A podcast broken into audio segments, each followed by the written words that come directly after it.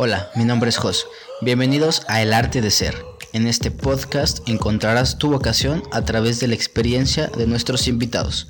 Comenzamos.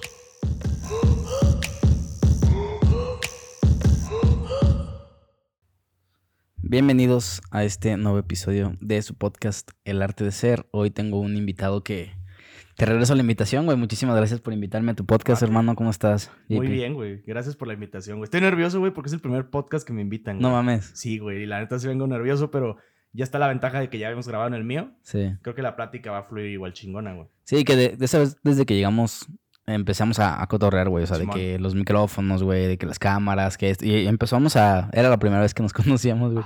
Y empezamos a platicar un chingo desde el principio. Y tú, espérame, güey, déjame, déjame prendo este pedo para, para documentar Sí, todo ese güey. desmadre, güey. Sí, güey, porque me acuerdo que llegaste y empezamos a cotorrear y pasó buen rato, güey, cotorreando. Y dije, ¿sabes qué? Deja de aprenderlo porque si no, no vamos, no vamos a grabar. Sí, está como. estuvo muy chingón. Pero bueno, güey, este episodio te decía que mi, co- con mi contenido está muy enfocado hacia las carreras universitarias, güey, hacia las experiencias universitarias.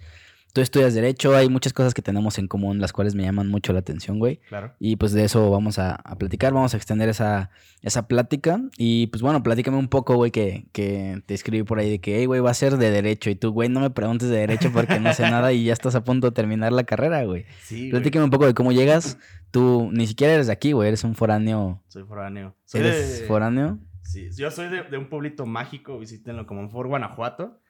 Eh, yo llegué aquí a Querétaro y estudiar la carrera de Derecho porque yo siempre fui malo para la escuela, güey. O sea, de verdad me iba muy mal.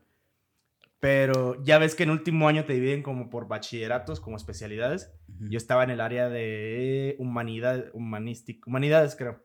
Y ahí fue cuando ya me di cuenta este, que realmente no es que, era, no es que significaba que era malo para la escuela en sí, simplemente lo que yo era bueno era en, en, en esa parte. O sea, porque siempre me mal matemáticas, física, química. No, biología no tanto, ¿eh? Biología se me defendió chido. Pero siempre era lo que batallaba. Y hasta después que encontré esta parte, que empecé a llevar clases como sociología, eh, literatura, este, filosofía.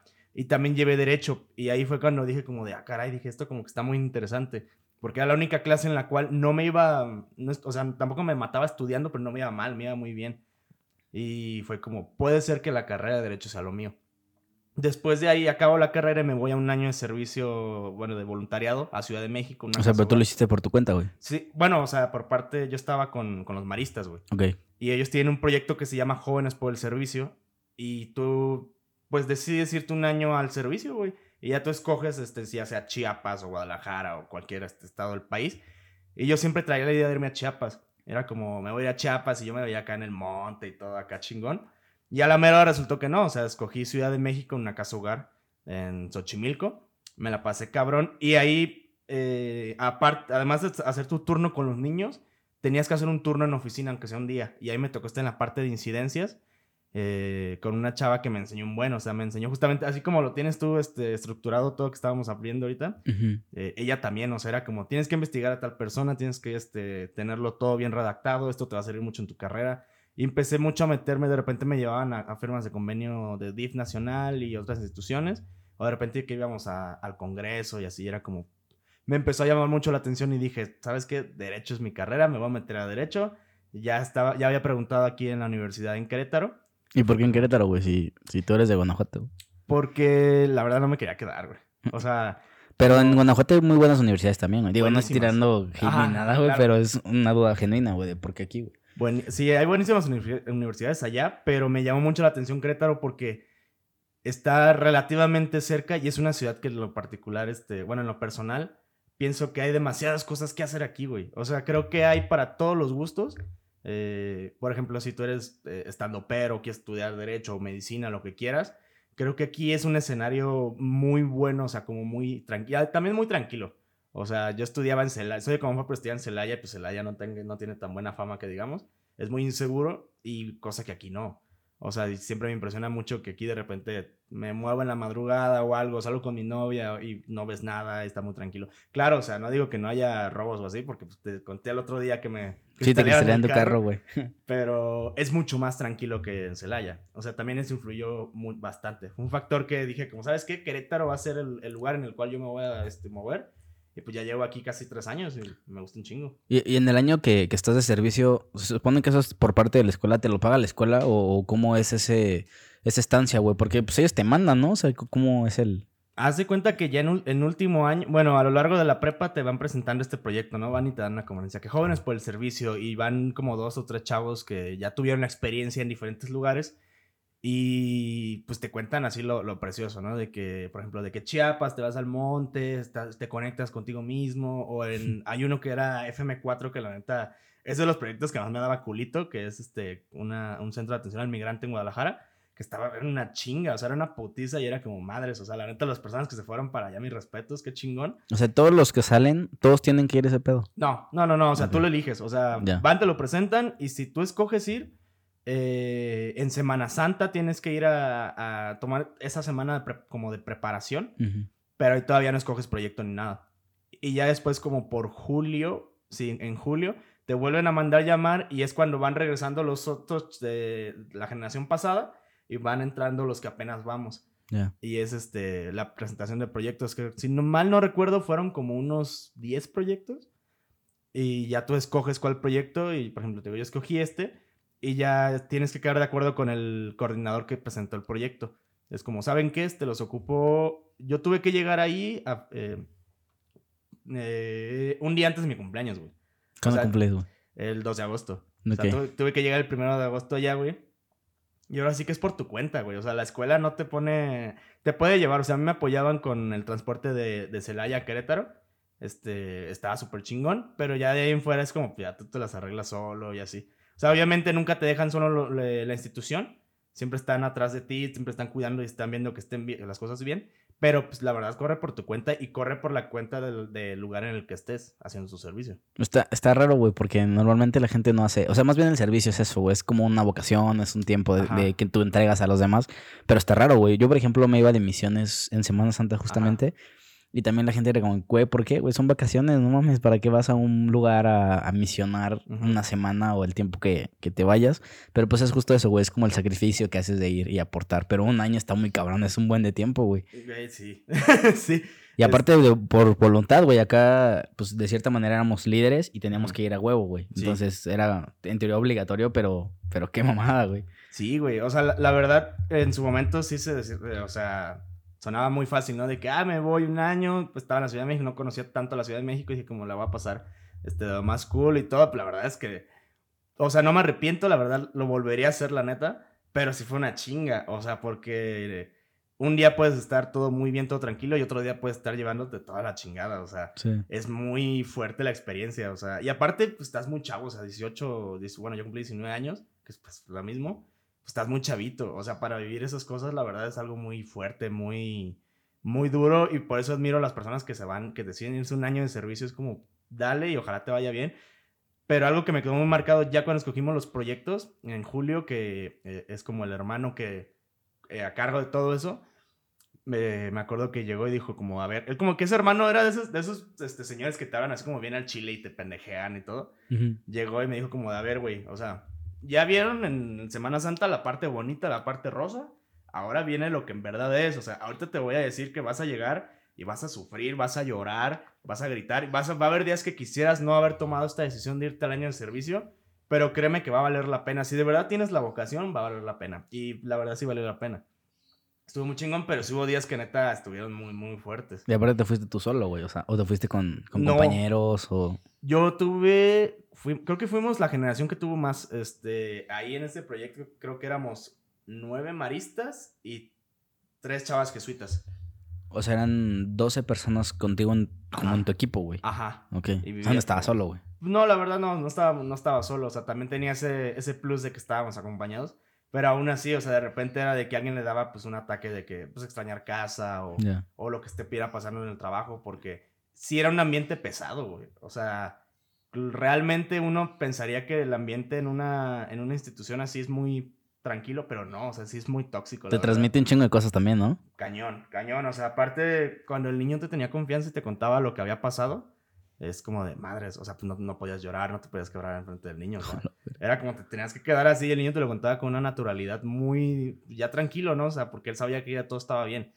Pero si era como, madres, pues no puedo llorar. O sea, de repente si no, uno no aguantaba y pues te ibas a, a tu cuarto, sacabas todo y ya luego regresabas. Sí, me acuerdo también en misiones que tengo una chava que creo que sus papás son como muy de espíritus y este pedo. Ajá. Y, y siempre estabas expuesto a eso, güey. O sea, tú ibas como muy religioso y tu fe estaba bien, bien, bien cimentada en ese momento. Pero había gente que, pues, de los pueblos así, chamanes y así, güey. Y la recomendación era que te, que te pusieras la mano en el vientre, güey, para que como que esas malas vibras no entraran, güey. Ah, Y ella siempre iba así, güey. Nosotros así, ¿qué pedo? Y entonces ya nos transmitía eso de que, güey, pues lleguen así porque te transmite un chingo de cosas, pues negativas, güey. Real- realmente se apodera de ti. Yo, la neta, no creo mucho en ese tipo de Ajá. cosas. Pero, güey, pues mejor me prevengo, güey. No sé, güey. ¿sabes? Claro.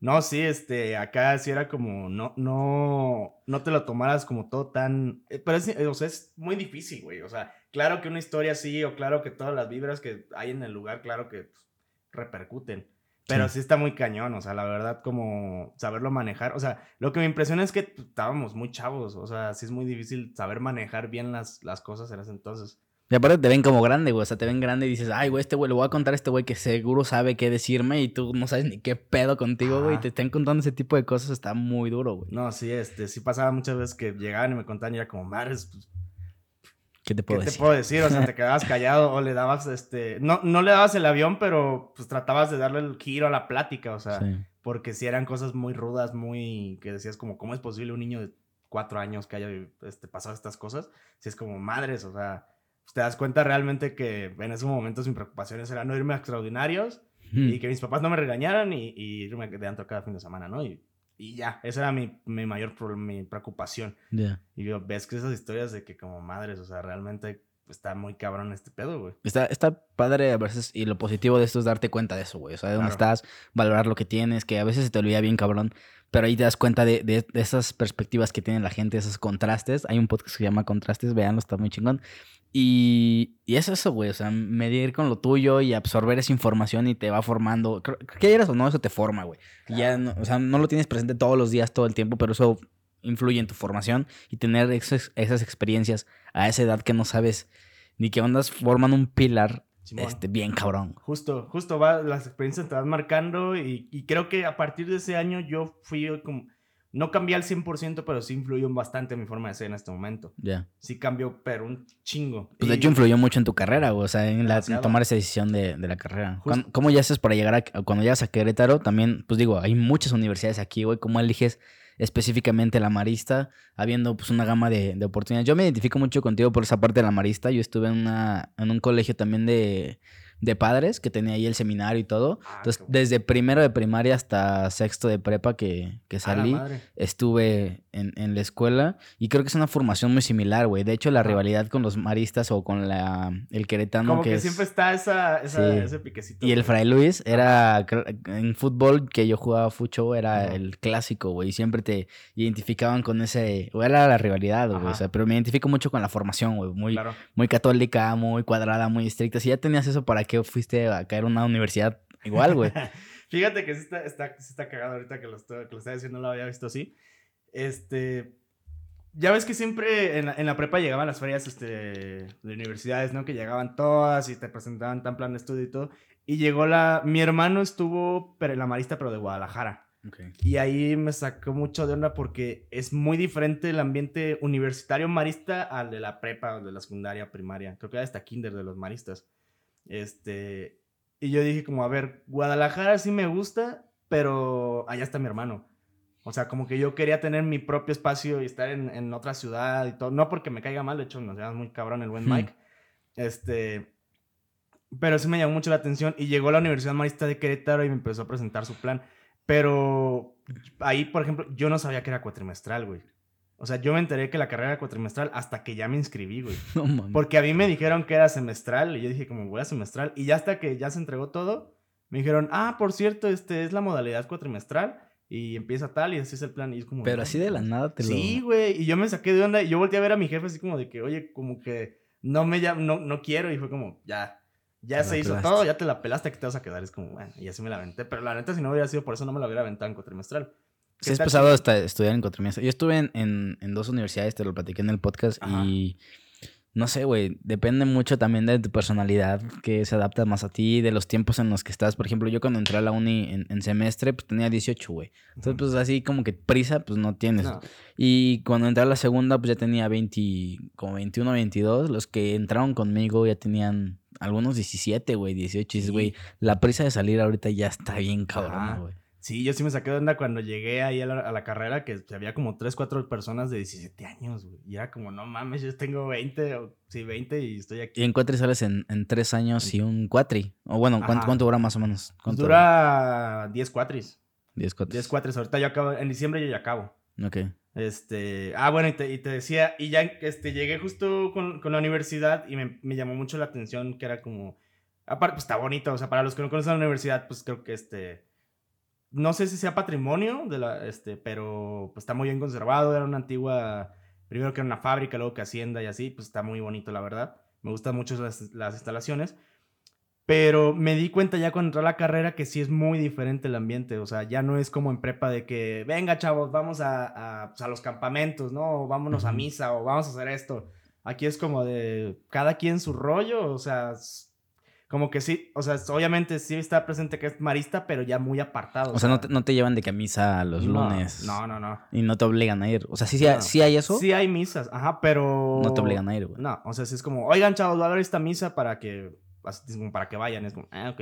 Ya tú decides realmente si quieres ir o no, o sea, porque tampoco te pueden forzar. Claro. Eh, y también por eso me gusta mucho. O sea, para mí el ambiente en mi universidad es como muy tranquilo. O sea, como que... Aparte, no son tantos en la facultad. Creo que son 55 personas en la facultad. Ok. Ajá. o sea, de tu generación, güey. De, o de todas. De toda, toda la facultad, 55 personas. Ajá. Por eso es como muy tranquilo, muy, este, pues casi todos nos conocemos. ¿Qué pasa si, si repruebas, güey? Porque normalmente en una universidad muy grande y que hay mucha gente, si repruebas, hay alguien más que también reprobó y se abre el grupo y recursos al siguiente cuatrimestre o semestre. ¿Cómo es donde hay tanta o tan, tan poca gente, güey? Creo que aquí, este, si repruebas, tienes que recursar el cuatrimestre, tienes que, si tienes suerte y hay un, está el que tienes que recursar, pues luego, luego. Pero si no, tienes que esperarte de que, por ejemplo, ahorita si yo reprobara tendría que esperarme hasta, hasta diciembre para volver a recursar el cuatrimestre. No. Ajá. Por eso sí es como de que la neta no, no, te conviene reprobar. Y, por ejemplo, si te llevas extraordinarios, creo que tienes tres oportunidades. Pero si cada oportunidad la repruebas, te la cuenta como una, este, otra materia no acreditada. Y creo que el límite ahí son 12 materias. Ok. Y pues es como de que pues, tienes que pasar a la primera o que lo tienes que pasar. Pero en general es muy tranquilo el ambiente, o sea, la verdad, sí es, sí es pesado el plan de estudios porque pues vas en cuatri y vas en, a todo lo que da. Para la gente que no sabe qué es cuatri, eh, explícanos más o menos cómo es un sistema en cuatrimestre a diferencia de, de un semestre. El sistema cuatrimestral es que Básicamente, por ejemplo, no recuerdo bien ahorita, creo que la carrera semestral en Derecho duras más o menos 4 o 5 años. Aquí te la avientas en 3 años y 4 meses, si no me equivoco. O sea, vas muy rápido y todos los temas que, y también todas las clases que estás viendo, pues vas este de que muy comprimido porque es demasiada información. O sea, me tocó el cuatri pasado en Derecho Procesal Laboral, que era demasiada, demasiada información y la maestra decía de que, la verdad, no voy a alcanzar a, a, enseñarles todo lo que el, plan quiere que les enseñe. Bueno, o sea, sí lo voy a hacer, pero de manera como muy comprimida, casi, casi de que este tema es esto y, y ya. Dijo, porque para que para poder este, aventarte toda la clase, dijo, ocupas más, un poquito más de un semestre para acabar esta materia. Dijo, y ustedes tienen tres meses.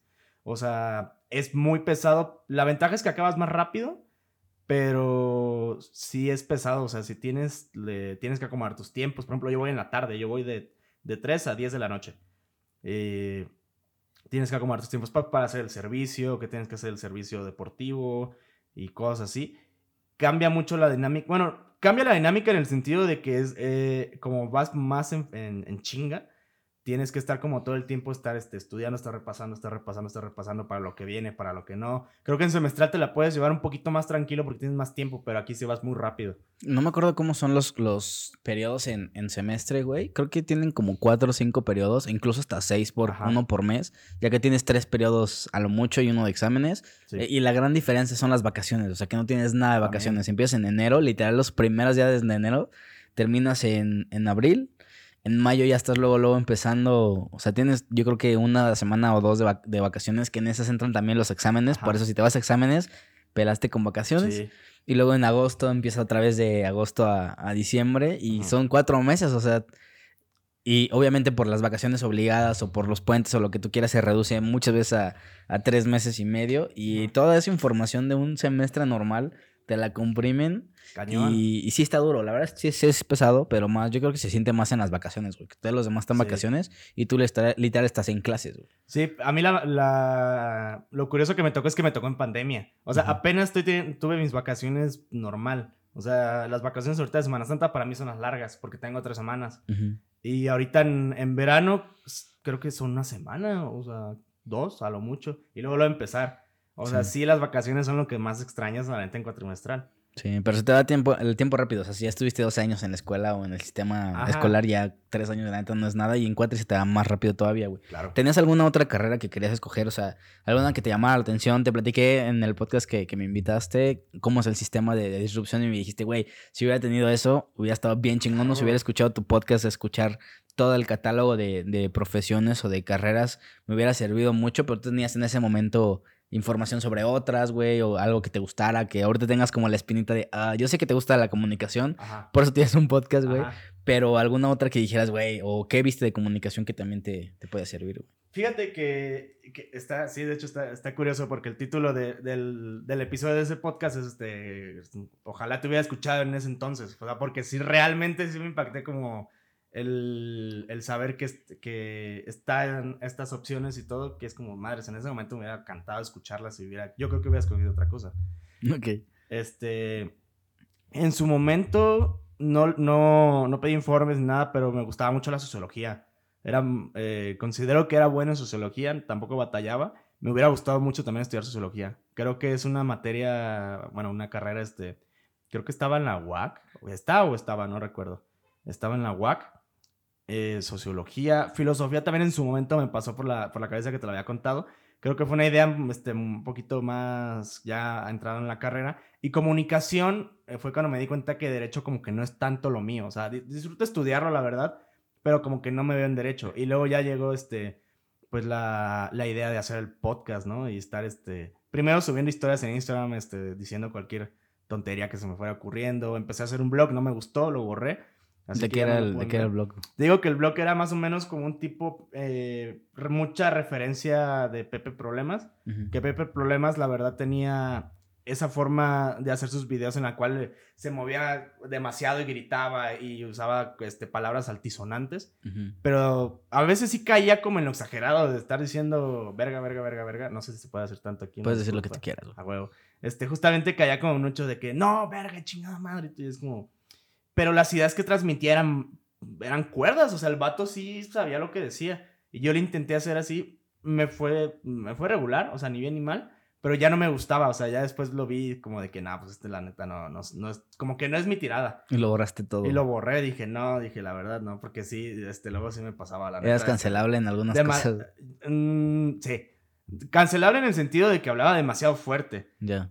Por eso. Y ya después, eh, como que se vino la oleada de los podcasts. Y fue como de, ah, madres, dije, como que esto sí me llama la atención. Creo que todos empezamos con esa, esa tirada de que me llama la atención porque así puedes conocer personas.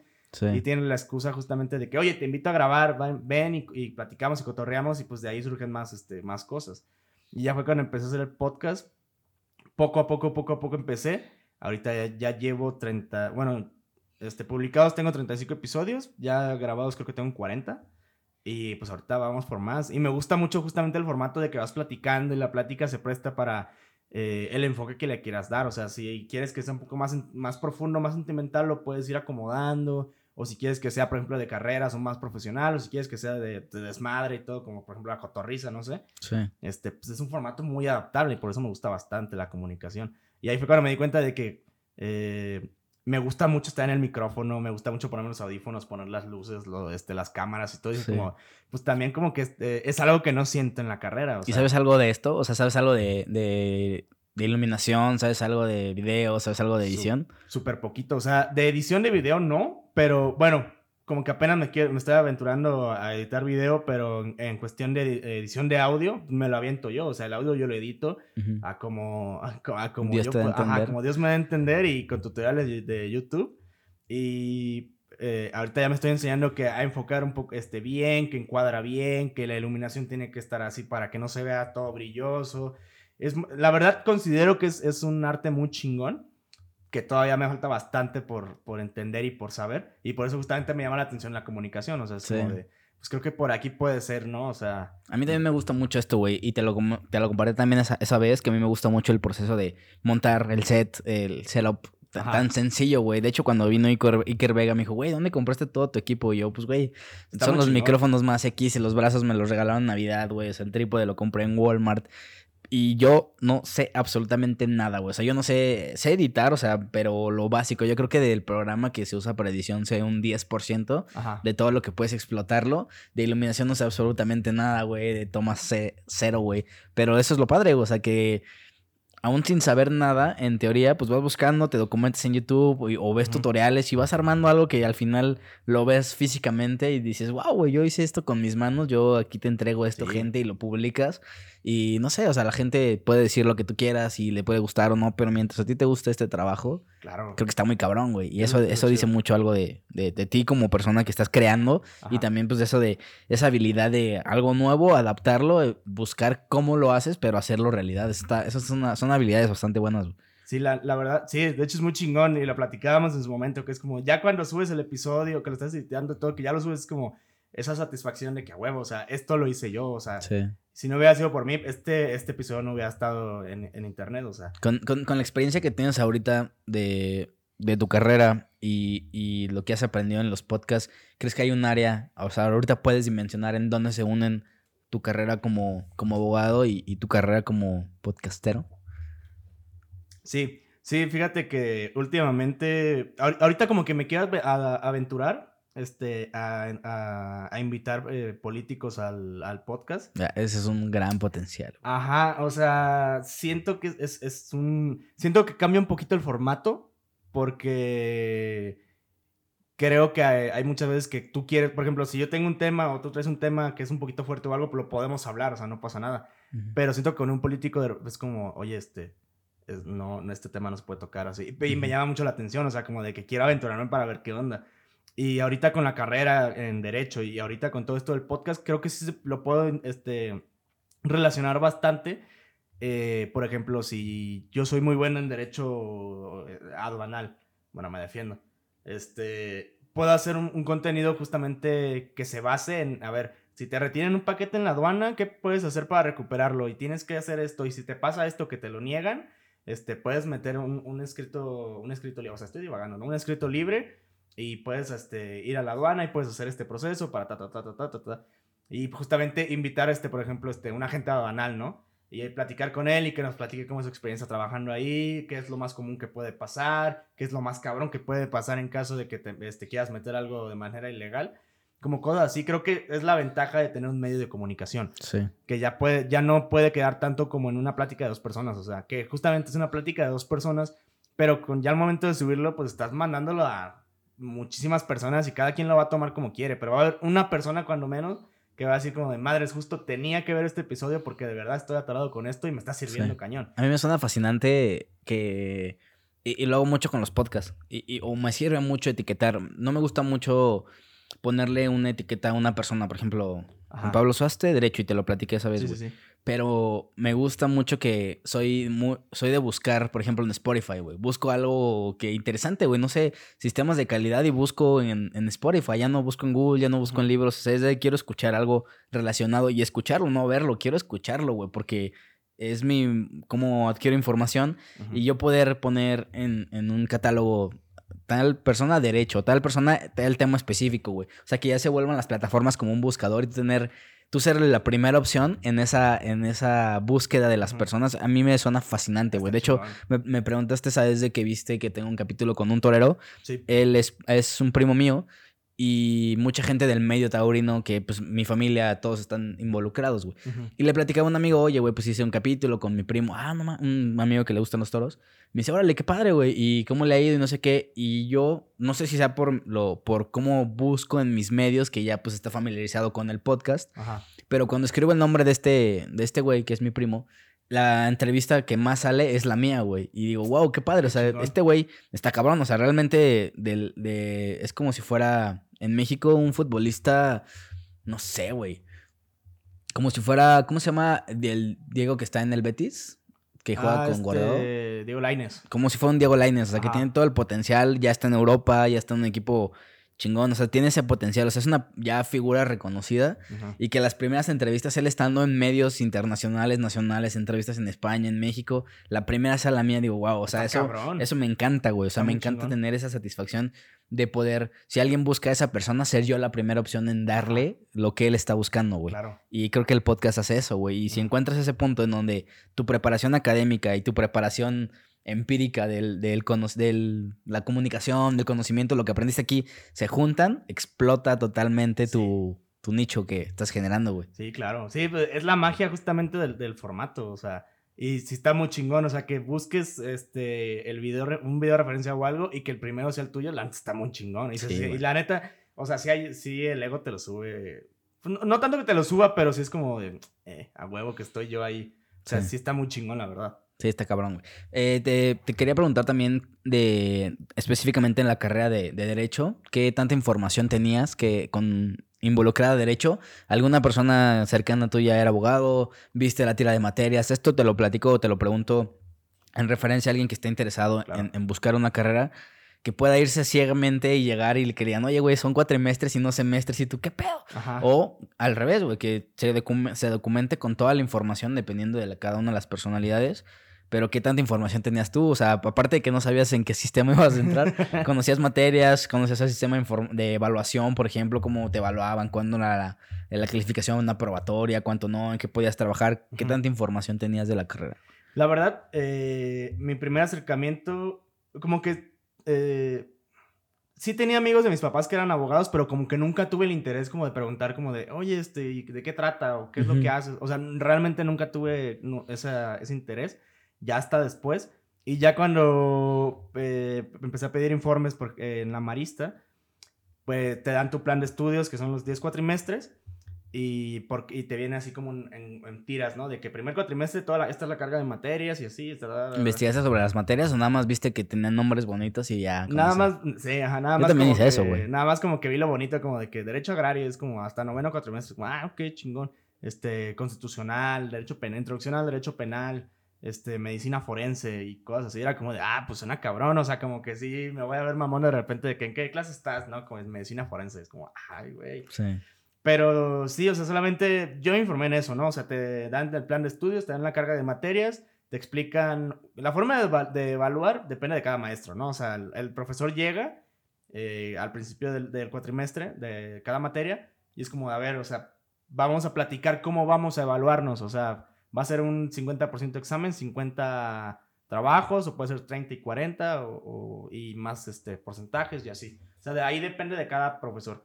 Pero si realmente si quieren estudiar la carrera de Derecho, chequen bien el plan de estudios, chequen bien la carga de materias y que vaya ad hoc con ustedes, porque también, si en ese momento yo hubiera visto que de, de verdad, de verdad, no hubiera podido, porque también creo que hay que reconocer realmente cuando no es lo tuyo o, o, pues sí, justamente, o sea, que simplemente no es lo tuyo, también es válido decir, ¿sabes qué? No, no puedo.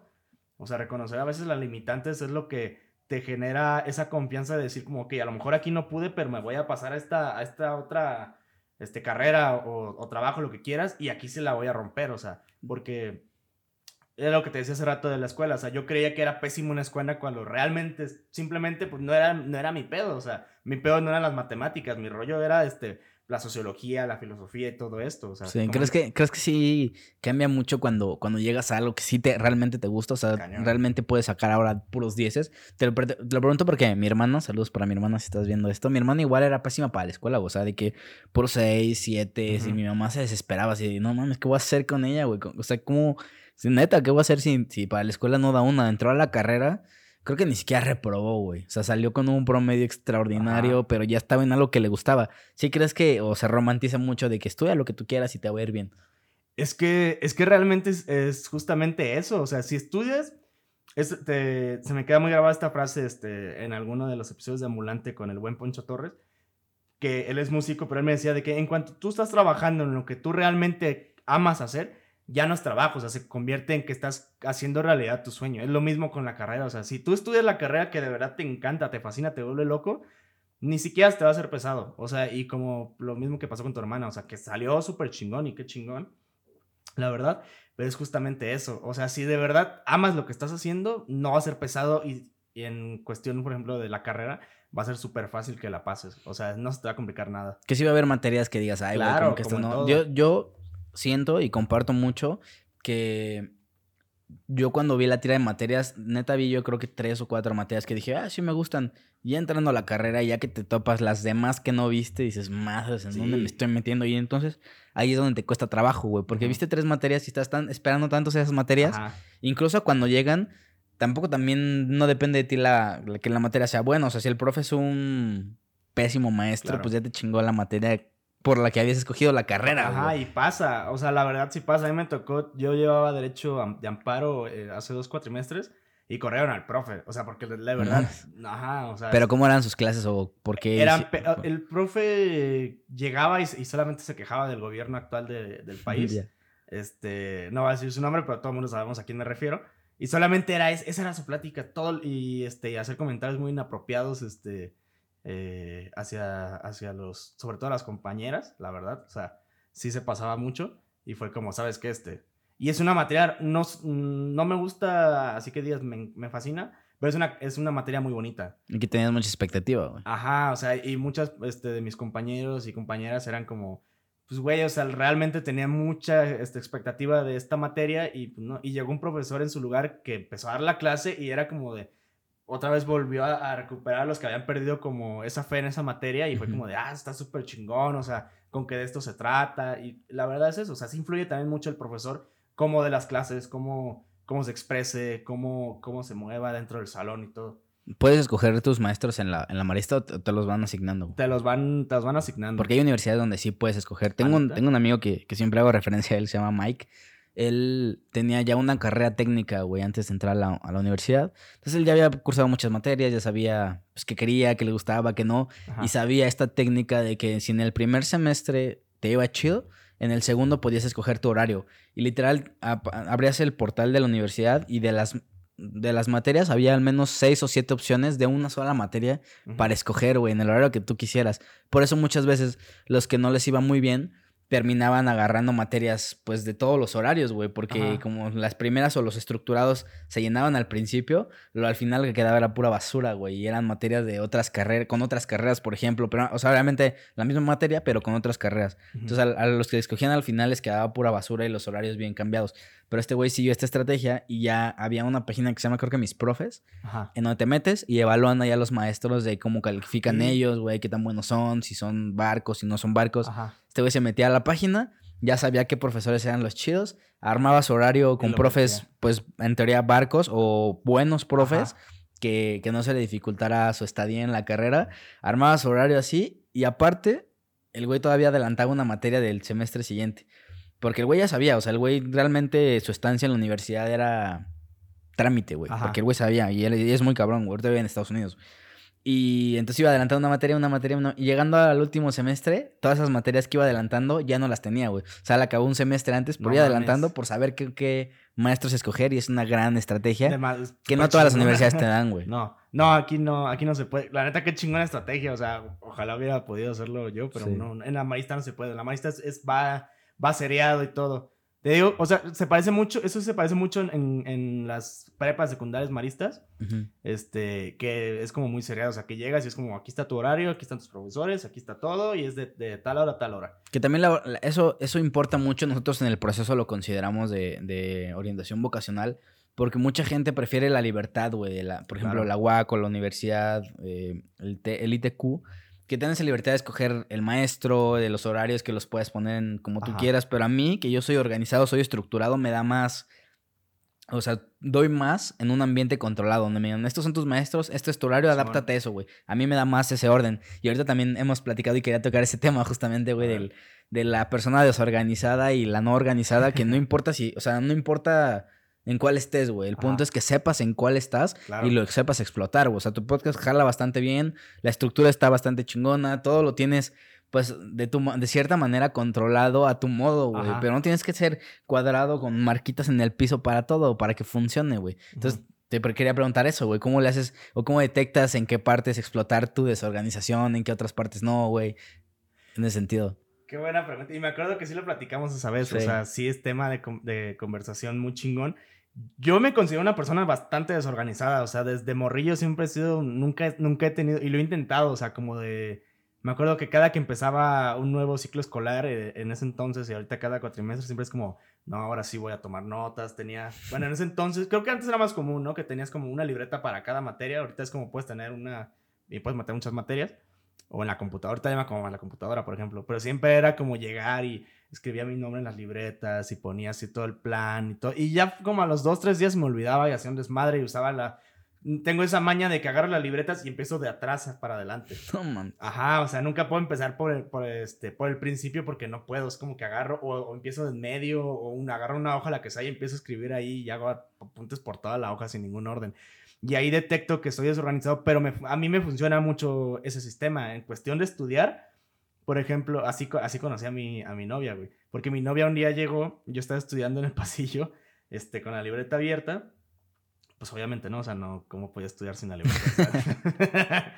este, y lo primero que me dijo creo que fue este, que escribía horrible. Y yo como, también me quise ver mamón, o sea, dije... ¿Ya la conoces antes o llegó así de la nada llegó de la, Llegó de la nada, llegó de la nada, este, y pues, pero pues ya, este, me llamaba mucho la atención, o sea, dije como de que como que esta es mi oportunidad para verme chido para que vea que pues... o sea, pero de la nada llegó y te dijo, ¿tienes una letra muy fea? Ajá, es que llegó, pues saludó y todo. Este, porque siempre hubo como esa, como que nos atraíamos mucho, pero como que no sabíamos cómo. Ella iba, va en tu salón. No, ella es más chiquita que yo. Ok. Sí, este. Y yo dije, como, es que justamente me esfuerzo a escribir feo para poder forzarme en el momento de estudiar a entender realmente lo que escribí en ese momento. Ya. Y ella se quedó así como, este mamón que o sea, y sí lo dije en un plan mm, de verme chingón, pero es que realmente es mi verdad. O sea, yo para estudiar me esfuerzo a escribir culero para poder entender realmente qué fue lo que, lo que escribí ahí, o sea, descifrarlo y se me queda más grabado. O sea, que, que, si lo escribo así de que bonito y me tomo mi tiempo, o sea, yo realmente no puedo. Y también en cuestión del podcast, bueno, pues tú viste cómo grabo y cómo, cómo acomodo todo. Este, he intentado tener como un poco un sistema más cuadrado, pero realmente a mí no me funciona. O sea, a mí me funciona de que llego, conecto, este, conecto y empiezo a ver dónde voy a poner las cámaras esta vez, dónde puedo poner el aro de luz y vamos a ver. Y obviamente investigo al invitado para estar a la altura de la plática en ese momento pero mm, realmente nunca uso las preguntas que, que, tengo hechas. O sea, es como pura. Y, lo platicábamos. De improvisación, güey. Pura improvisación. Que es un talento, güey. Eso es a lo que voy. O sea, el estar en este medio tan caótico te lleva a improvisar de una manera extraordinaria. Y es lo que te decía. Yo admiro tu podcast por eso, güey. Porque sabes improvisar bien cabrón y, sacas el tema y luego, luego ir, las ideas. Y nunca te quedó como volteando a otro lado. Y yo, güey, qué mente tan hábil para poder agarrar la información y aventarla en el momento que tiene que aventarla, güey. Sí, sí, te digo, es que a mí me funciona eso, o sea, no, no me, obviamente tengo, tengo, este, mis preguntas y todo, de, este, de repente sí, la, sí las uso, pero procuro no, no hacerlo, o sea, porque la misma plática te va llevando, este, el hilo y ya va, como que antes me concentraba mucho, ahorita lo estoy cambiando en que es, está muy perro, o sea, creo, no, creo que a ti te puede pasar también de que estás escuchando al invitado y estás pensando en la siguiente pregunta o, o cómo lo vas a preguntar y todo creo que yo ahorita me estoy enfocando un poco más en, realmente escucharlo, que acabe de, platicar lo que le pregunté. Es como de, ah, ok. Y justamente ya sale la pregunta para el siguiente tema o sale este, algún brinco de que, por ejemplo, esto se lo aprendí a Iker, de que Iker es este... si no han visto sus capítulos, pues la neta se lo recomiendo, está muy chingón. Bueno, el ambulante que es 32. El 32, 33, no me acuerdo. No, es como el 33, 34. Es el 33 porque luego hay otro. Y luego el, el mío, que es el 35. Ajá, sí. Este, que la neta. Me gustó mucho ese episodio porque, aparte de que Iker es, muy buen pedo, este, pues sí me sentí chingón. O sea, llevar una plática, pues que Iker tiene una carrera bastante cabrona. Sí, fue como una plática muy chingona y todo, y se dio. te tocaron temas muy fuertes, este, se lloró en ese episodio y todo. Sí, fue como de, ah, ok, o sea, como que no tenerlo tan estructurado me funciona más a mí que tenerlo muy estructurado. Sí sí cambia mucho la dinámica. Pero es justamente encontrar realmente cómo eres. O sea, a ti te funciona esto que ahorita me estabas enseñando, que en su momento me platicaste y yo me quedé como madres. O sea, está muy cabrón, la neta, qué chingón. Pero yo no podría hacerlo. O sea, creo que sería un caos total si yo lo hiciera. está, está muy duro eso. También vino un, un amigo que se llama Core. Ah, te platicé, ¿sabes? Güey? Que vino y, y, le enseñé las gráficas de información que tengo de que bajo de, de, los stats de Spotify. Son gráficas así que dices, güey, esto es un sistema de producción en masa de una empresa, güey. ¿Cómo estás llevándolo a un podcast? Y sí, o sea, pasa pero porque tengo la formación y porque es claro. obsesivo para mí, ya tengo la, pues la preparación para mí, era, se vuelve como un hobby de que, ok, tengo estos datos, voy a... Y se vuelve, pues eso, te gusta hacerlo, lo disfrutas y al final sabes hacerlo, güey. Claro. ¿no? Tienes algunas fuentes de inspiración, de inspiración en la carrera de Derecho, en el sentido de que creo que todos tomamos referencia a otras personas cuando empezamos. El podcast platicas todo el tiempo de, de, Roberto Martínez, que lo tomas como referencia. En Derecho también, ¿tienes alguna referencia, algo a lo que quieras llegar? Escuché la otra vez a Slobo, que él también Ajá. es abogado. Ah, y sí, él pensaba que los, los, la sistema de cortes era como en Estados Unidos Ajá. y él agarró derecho por eso. Pero no es igual en México No. que en Estados Unidos, lo cual pues lo llevó a un nivel de decir, güey, ya no quiero esta carrera. La terminó y todo, pero ya el, hecho de ejercer ya te cambia la perspectiva. Claro. ¿Te pasó a ti? O sea, ¿tomaste esto? ¿Tienes alguna referencia de, de tu carrera? Sí, tengo la referencia. De hecho, fue mi profesor que me dio derecho en el último año de prepa. Ok. O sea, era, era un vato, le mando un, un máximo respeto al profesor Moncada. Este, que lo veías y, y súper relajado, súper tranquilo. Y te contaba de repente casos. Creo que él, su especialidad era en derecho. Bueno, era eh, antes de hacer embargos y todo. Él te cuenta todos los embargos que hizo y así, y cuenta cómo se salió porque ya, ya no quería hacer eso. O sea, como que llegó un punto en el que pues, realmente un embargo es muy fuerte. O sea, no es cualquier cosa hacer un embargo. ¿Qué les platicaba de los embargos? ¿Tienes alguna experiencia de que les haya platicado así algo muy Pues que me te haya sacado de pedo? Me platicó este alguna vez que tuvo que hacer un embargo en alguna comunidad. No recuerdo la verdad cómo, cómo estuvo bien el caso. Pero dice que llegó y que no había nada. O sea, pues era una familia de no tan- de que no ten- lamentablemente no, no tenía tantos recursos.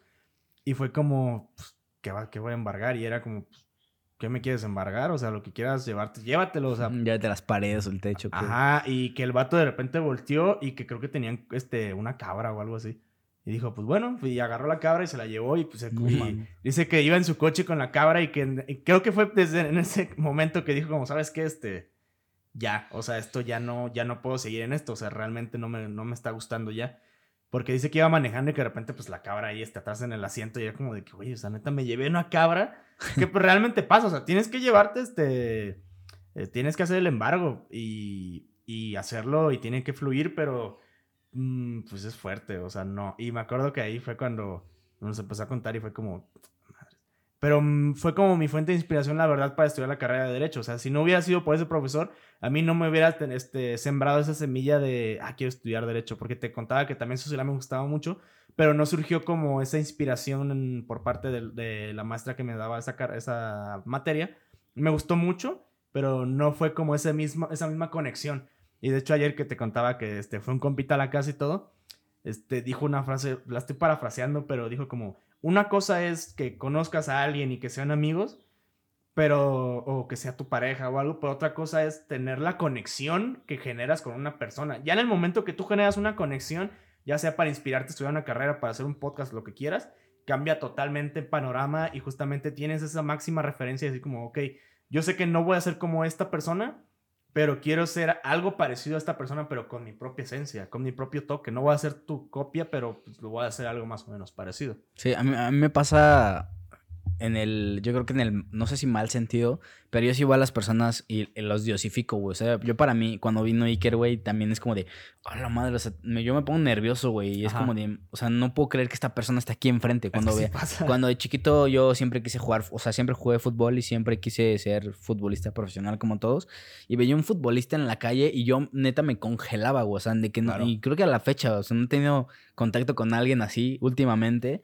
Pero yo los, yo, diosi- yo diosifico a la gente, güey. Está Ajá. muy cabrón, ¿no? Como que no sé bajarla de un pedestal y decir, güey, eso es un humano cualquiera, ¿sabes? Y no sé, o sea, no sé, no sé qué se debe que no estás como en el contacto con, con personas que, que son diosificadas o no sé, güey, pero yo lo, lo hago opuesto, güey. O sea, yo cuando... Yo no puedo diosificar a alguien. Yo veo algo y ag- agarro la esencia que quiero y a la persona la mando a la verga, güey, porque necesito esa información en mí Ajá. porque la ocupo. Yo creo que también se debe mucho a que una vez eh, tenía un amigo que se, llama, se llamaba Jesús Y estábamos en un grupo como tipo Boy Scouts. Ajá. Y yo lo diosificaba, güey. El güey estaba mamadísimo, era un tipazo, era la mejor persona del mundo y falleció, güey. Entonces el hecho de que yo teniendo a alguien cercano de mí, güey, como con esa diosificación, no siendo alguien tan cabrón y que de repente ya no estuviera y que tampoco no podía decir que era mío el güey, ¿sabes? O sea, tenía a sus papás, tenía a su hermano y toda la gente en su velorio, pues estaba contenta de, de, de haber coincidido en su vida, ¿sabes? Entonces el hecho de que me lo quitaran fue como de, ¿por qué tengo que diosificar a alguien o por qué tengo que, tengo que extraer lo mejor de esa persona y las cualidades? O sea, no tomármelo personal con él y decir, güey, tú tienes que estar aquí en mi vida, huevo, siempre, ¿sabes? Yo creo que esa experiencia fue algo que que me llevó a empezar a agarrar de las personas y, y, y la persona pues también tiene su vida, güey, ¿sabes? no puede estar aquí influyendo todo el tiempo, güey, ¿sabes? Entonces, no sé, me pasa eso, lo relaciono mucho, pero busco ahora ya no tener personas de referencia, sino a lo que me interesa de cada de esas personas, güey, y eso hacer lo mío justamente y darle pues mi toque, güey. Claro. Claro, justamente, por ejemplo, en cuestión del podcast, pues sí, la, la máxima referencia que tengo pues, es este, Roberto Martínez, pero sí llega un punto en el cual lo que acabas de decir, o sea, agarras lo que te va a funcionar a ti y pues, es una persona normal que no la puedes tener aquí todo el tiempo, o sea, es como, ya tomé lo que a mí, me, a mí me servía y chingón, o sea, justamente es ir aprendiendo a tomar lo que las personas o la experiencia de la vida te va dando para tu, pues, ahora sí que tu propio beneficio, y está chingón, o sea, reconocerlo y aceptarlo. Ya en el momento que reconoces que no tienes que este, diosificar a una persona, ya, ya chingaste yo. Para, para mí, yo creo que ya chingaste. Sí. Ahorita volviendo un poco al tema de la personalidad que tienes y que somos muy distintos en eso, yo creo que por eso empatamos chido. Ajá. ¿Cómo ha cambiado tu, la carrera de Derecho tu personalidad, güey? Yo al principio era sí, era. sí me consideraba organizado, pero no tenía como un sistema o no tenía como herramientas para seguir siendo organizado. O sea, empezaba como a planear y ya después lo que iba adelante, pues salía chingue su madre. Ahorita que ya tengo como más herramientas por la misma escuela, por la misma ingeniería, pues ya me ha complementado, güey, en esta idea que yo tenía de ser organizado, ser cuadrado, de tener todo, todo listo. A ti la carrera de Derecho, ¿cómo te ha cambiado la vida? O sea, en, en tu personalidad, güey. No, no hay pedo, güey. De hecho, también el día que estábamos grabando en, en, tu estudio, me entró un mensajito. Dice, güey, ¿quieres contestar? Y yo, güey, no hay pedo. No, pues, no, gracias, gracias. Pero volvemos al podcast después de una breve interrupción. Te, te preguntaba, güey, ¿qué tanto ha cambiado tu vida, tu carrera, yo te decía que a mí en la ingeniería me ha dado herramientas para poder seguir siendo la persona tan organizada que era. A ti, ¿qué tanto te ha dado la carrera en cuanto a estructura para, para tu vida? No sé, güey, el hecho de llevar todos tus documentos, contratos en orden, güey, no sé, sé, puede ser algo importante, ¿no? Pero mi duda es qué tanto te ha complementado en tu personalidad la carrera de, de Derecho. Sí, me ha complementado este, en cuestión de que me me, he forzado justamente a ser más, un poquito más organizado en cuestión de hacer documentos, en cuestión de hacer apuntes, este, eh, o sea, en tal cual el documento te lo puedo hacer bien, o sea, estructurado, tener un orden, pero se me hace muy curioso que hasta ahorita lo estoy pensando que creo que la mayoría de las personas tienen sus este, carpetas en la computadora de que tal materia, tal materia, tal contrato. Yo no. Yo tengo todo en el escritorio revuelto con todo, con cosas del podcast, con cosas de, de cualquier este, tontería o, o, X, este, X cosa, lo tengo todo revuelto ahí, pero pues es mi forma de organizarme, o sea, a lo mejor en el momento si un día te la voy a enseñar, o sea, en cuanto abres mi computadora y ves todo este, ahí en el escritorio, es como de que, ah, o sea, es un caos. Pero para mí ese caos a mí es lo más funcional que puedo tener y creo que la carrera me lo ha dado, o sea, como sí tener un orden en cuestión de mis apuntes, este, tomar solamente como lo más importante que el profesor te va diciendo, o sea, no anotar, no, no copiar tal cual el, artículo que estés viendo en ese momento. Intento más como de, a ver, este artículo, no me ¿de qué me habla? Este, de derecho agrario. Ah, ok, le pongo derecho agrario, este, tal cosa. Y ya. Y de ahí justamente agarras como esas dos palabras como derecho agrario, es como, ah, ok, y empiezas a, a darle como giro, giro, giro y recuerdas como, ah, es que te está hablando de tal cosa y que tienes que hacer esto y esto y esto y esto y esto y es así, así, así, así, así. O sea, como que esa parte sí me la daba la carrera, que cosa que antes no tenía. Sí. O sea, que antes sí tenía que copiarlo todo tal cual lo que estaba diciendo el profe y leerlo mil veces hasta que te lo aprendas. Aquí es como, te estoy escuchando y así a lo primero que te escucho lo voy a agarrar y lo voy a copiar dos palabras y de ahí me voy a forzar justamente a recordar lo que en su momento vi para el examen. Sí. Porque creo que ahí es cuando aprendes realmente, no tanto en un examen, porque si estudias, este, como loco, una semana, este, antes y así, puede que sí lo pases, pero en cuanto pase el examen te apuesto lo que quieras que se te va a olvidar completamente lo que, lo que acabas de escribir. O sea, para mí me funciona más ese, ese tema de, por ejemplo, me pasan exámenes finales. Por ejemplo, ese día que grabamos que te dije, tengo un examen final de, aduanal y no me daba igual, pero era como de lo más tranquilo del mundo. ¿Cómo te fue, güey, por cierto? Pues, claro que me fue muy bien. Sacamos nueve en ese examen. Nos fue muy bien. Se logró. Se logró. Pero es a lo que voy. O sea, a mí mi sistema me acomoda así. O sea, dar un repaso, pues, este, por ejemplo, ese día en lo que iba manejando a la uni, de que, ah, esto es tal, tal, tal, tal, tal. Y me fue bien. Pero porque es mi sistema que a mí me ha brindado este, la carrera. Que a lo mejor para otras personas es un caos, pero para mí ese caos es perfecto. Bueno, a mi manera de ver las cosas en este momento, para mi vida. Sí, te jala, güey. Me jala muy cabrón. Te lo pregunto porque este tipo de, de cualidades que vas adoptando o este tipo de perfiles que te va dando la carrera define mucho cómo eres en tu vida, pero también te cataloga como una persona de cierta, eh, no sé, especificación, güey. Ayer subí un, un TikTok que, que, tenía 1997 seguidores ah, y quería llegar a X cantidad. Y un amigo me dijo, un amigo que es ingeniero, dice, güey, yo quiero ser el 2000, te voy a dar un follow, voy a estar al pendiente para que avance y cuando llegue al 99 voy a hacer el 2000 y le digo, güey, qué maldita mentalidad de ingeniero de querer tener todo cuadrado. Yo también tengo eso, es mi, mi, maldición y mi bendición, güey.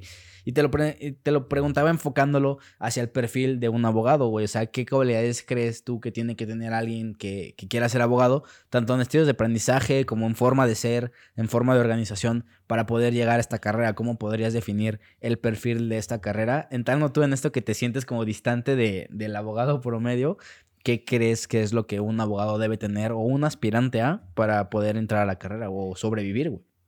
Sobrevivir. Este, fíjate que sí me últimamente me he fijado más ahorita que te digo que ya vamos acabando, que creo que soy un caso un poquito diferente a lo, a lo, a lo el abogado convencional, pero me fijo a mis compañeros todo que si quieres este, estudiar la carrera de derecho o si quieres este, sobrellevarla muy bien y todo, tienes que tener muy claro que vas a leer un chingo.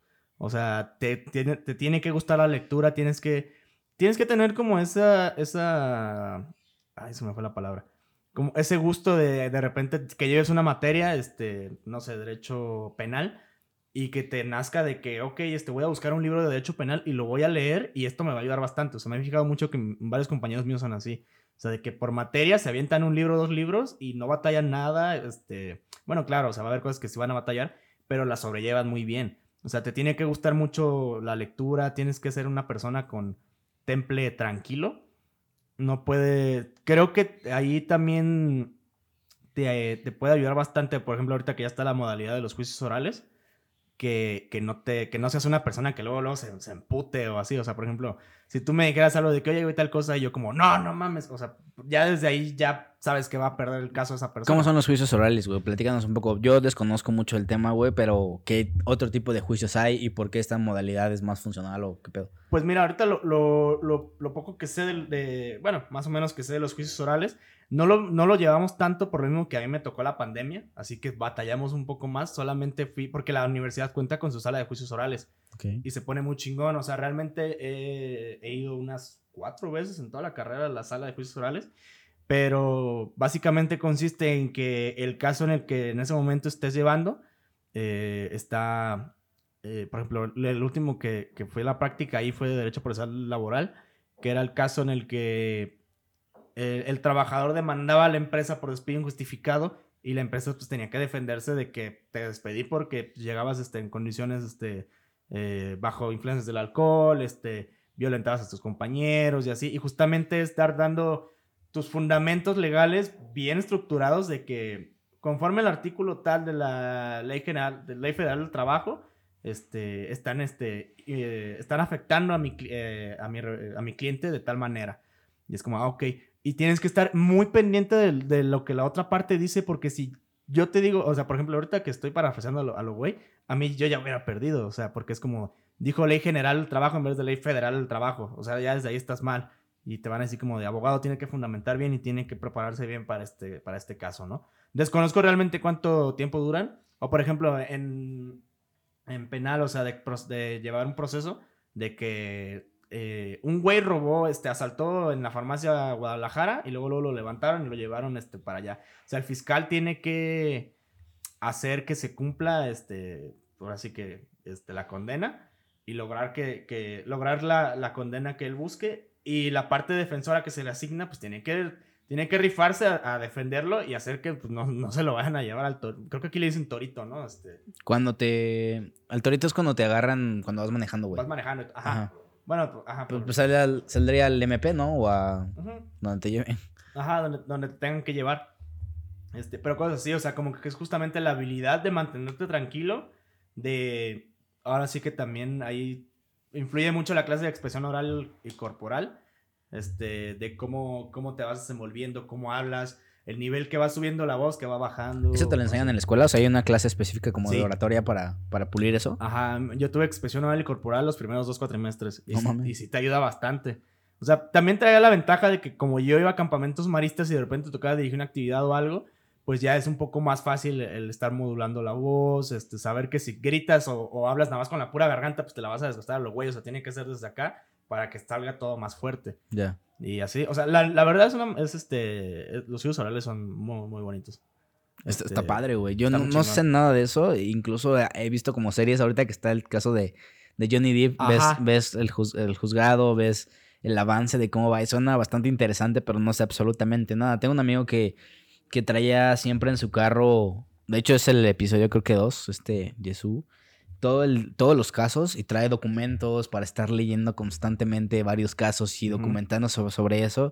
Y decía, güey, ¿cómo puedes traer toda esta información aquí, leer tanto, tanto y retenerlo y poderlo exponer en su momento? Está durísimo, güey. Cañón. ¿Qué se dice de los abogados en las reuniones normalmente, en las pedas? En tu familia, güey, ¿qué se dice en general de un abogado de, o de estudiar derecho? Creo que también está muy mamador estudiar derecho y decir, ah, estudio derecho. Siento que está muy cabrón. No sé si es romantizado o justificado por lo que implica la carrera, pero ¿qué se dice, güey? ¿Qué se dice los abogados allá afuera, güey? Pues mira, este... Ajá, es que es muy... Puedes encontrar de todo, pero casi siempre me ha tocado a mí también ver el caso mamador, ¿no? De que, que no, estudio derecho, este y llevo ya este tal caso y así es como... Eh, y en la familia es como de que no, mi, mi o sea, mi licenciado y mi abogado, el típico de que me van a sacar a la cárcel, ¿no? Y es como, para empezar, ¿por qué, te, por qué vas a entrar a la cárcel? O sea, ¿qué pedo?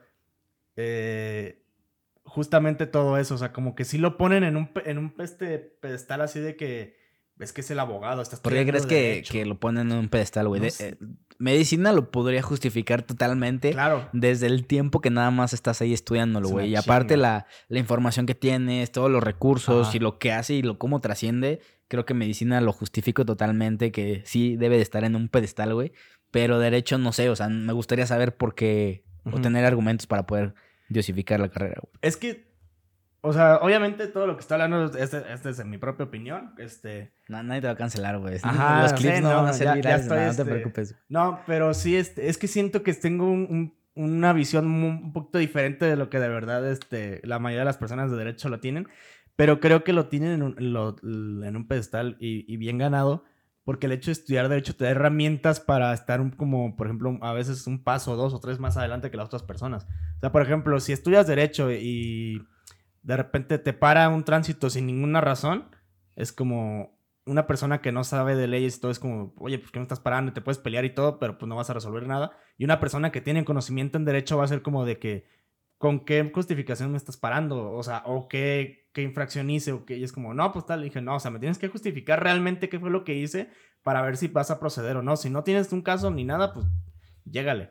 O sea, ¿Lo has hecho vos? ¿Te, ¿Te, ha pasado que, que te brincas estas me ha pasado hace muchísimo, pero sí, este, pero pasa, o sea, porque justamente ya que estás estudiando y que empiezas a agarrar, o no falta de repente el profe de que no, pues si los paran, digan esto, que ahorita no me acuerdo porque hace mucho no me, no me han parado, pero y eso me que Está bien, güey, que está muy bien. Así debe de ser. Así debe de ser, o sea, que conozcas las leyes y todo y que estés bien informado y que tengas la capacidad de, de decir como, ok, acaba de pasar esto, en vez de estar gritando o estar, este... Eh, diciendo palabras de sentido, voy a buscar en, esta ley, dependiendo del caso que sea, por ejemplo, que este, eh, llevé un, paquete retenido en la aduana, que es como, es que no, no sé, o sea, en qué, en qué, a dónde me voy a basar o algo. Una persona este, que no estudia derecho puede sacar su paquete de la aduana sin ningún, este, bueno, vas a batallar un poquito si no tienes el conocimiento, pero si ya tienes el conocimiento es como, ah, ok, este, me voy a, a la ley aduanera en el artículo 61 eh, y voy a justificar y voy a fundamentar bien mi escrito que voy a meter para que me regresen mis cosas.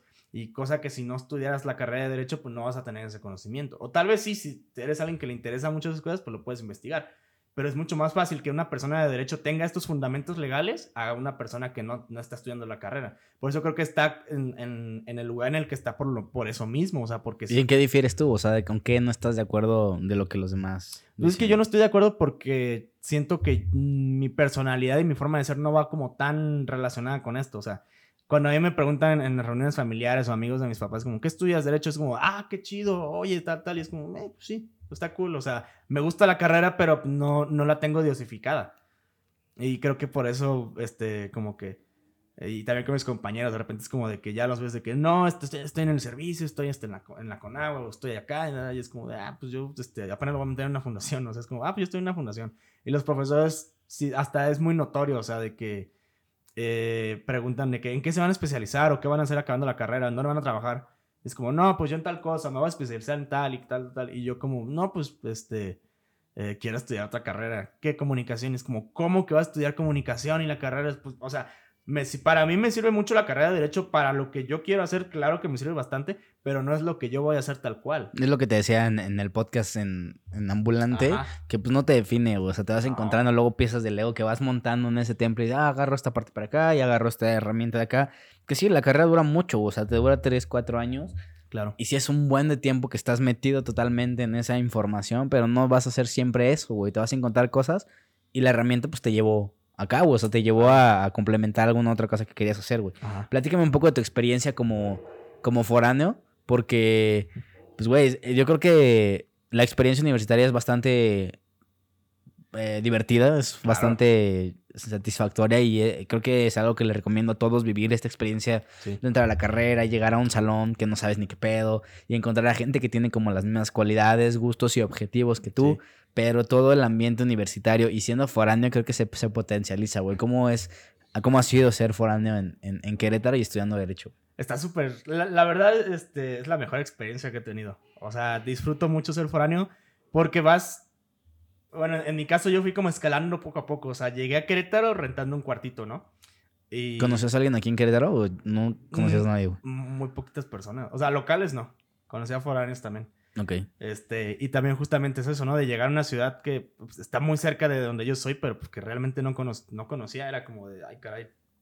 Ese, ese miedo, esa incertidumbre de qué va a pasar, de pues ya, ya no estás cerca de tus papás. O sea, ahora sí que si quieres comer es porque tú te vas a cocinar y si quieres tener las cosas limpias, tú vas a limpiar, tú vas a lavar, tú vas a hacer todo, porque si no lo haces tú, nadie más lo va a hacer. O sea, y como que te va cayendo el 20 de como de, ah, ok, o sea, si no, si no hago de, si no compro despensa eh, y me gasto todo mi dinero en la peda, que pues claro que me llegó a pasar, este, pues ya, ya me las pelé, ¿no? Ah, afortunadamente tengo amigos este aquí, pues que era como de, güey, pues este, eh, no tengo, no, este, no hice de comer hoy. Es como, ah, güey, yo hice más, güey, jálate. O sea, caile. Y como ese irte, irte moviendo, ir conociendo, haciendo amistades, todo, está muy chingón. O sea, la experiencia del foráneo es, vas a llegar y vas a ser puro desmadre. O sea, siempre, de bueno, al menos la mayoría con los que he platicado también es como, llegamos y fue como de que libertad, ¿dónde estabas? O sea, ahora sí que, pues no tienes hora de llegada, no tienes este, estar, que estar rindiendo cuentas nada, ahora sí que tú, tú decides si quieres llegar incluso a, dormir a tu, a tu habitación o no.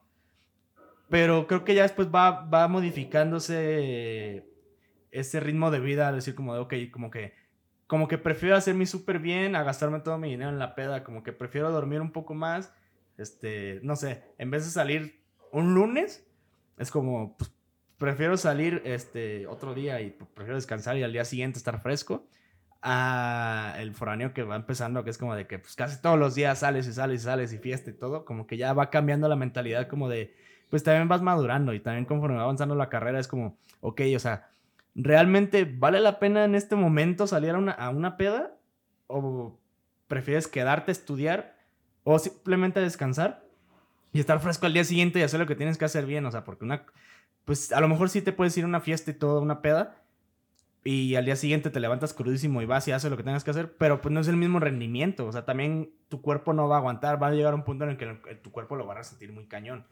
Y creo que es la- lo chingón de la experiencia del foráneo. O sea, que ¿Crees que acelera tu, tu madurez al ser foráneo? O sea, si alguien Sí. dice, güey, creo que soy como un poco inmaduro o constantemente le dicen, güey, eres como muy inmaduro, ¿tú le recomendarías vete a estudiar a otra ciudad para que madures más rápido? Porque al final de cuentas se va a afrontar a las experiencias que lo van a llevar a madurar más rápido, güey. O sea, más, más rápido tienes tiempo de, de irte a desmadrar, güey, de lo que te pueda pasar en ese, en ese trance y eventualmente más rápido llegas a madurar. ¿Crees que puede, puede ser un buen consejo? Sí, sí, totalmente. O sea, sí.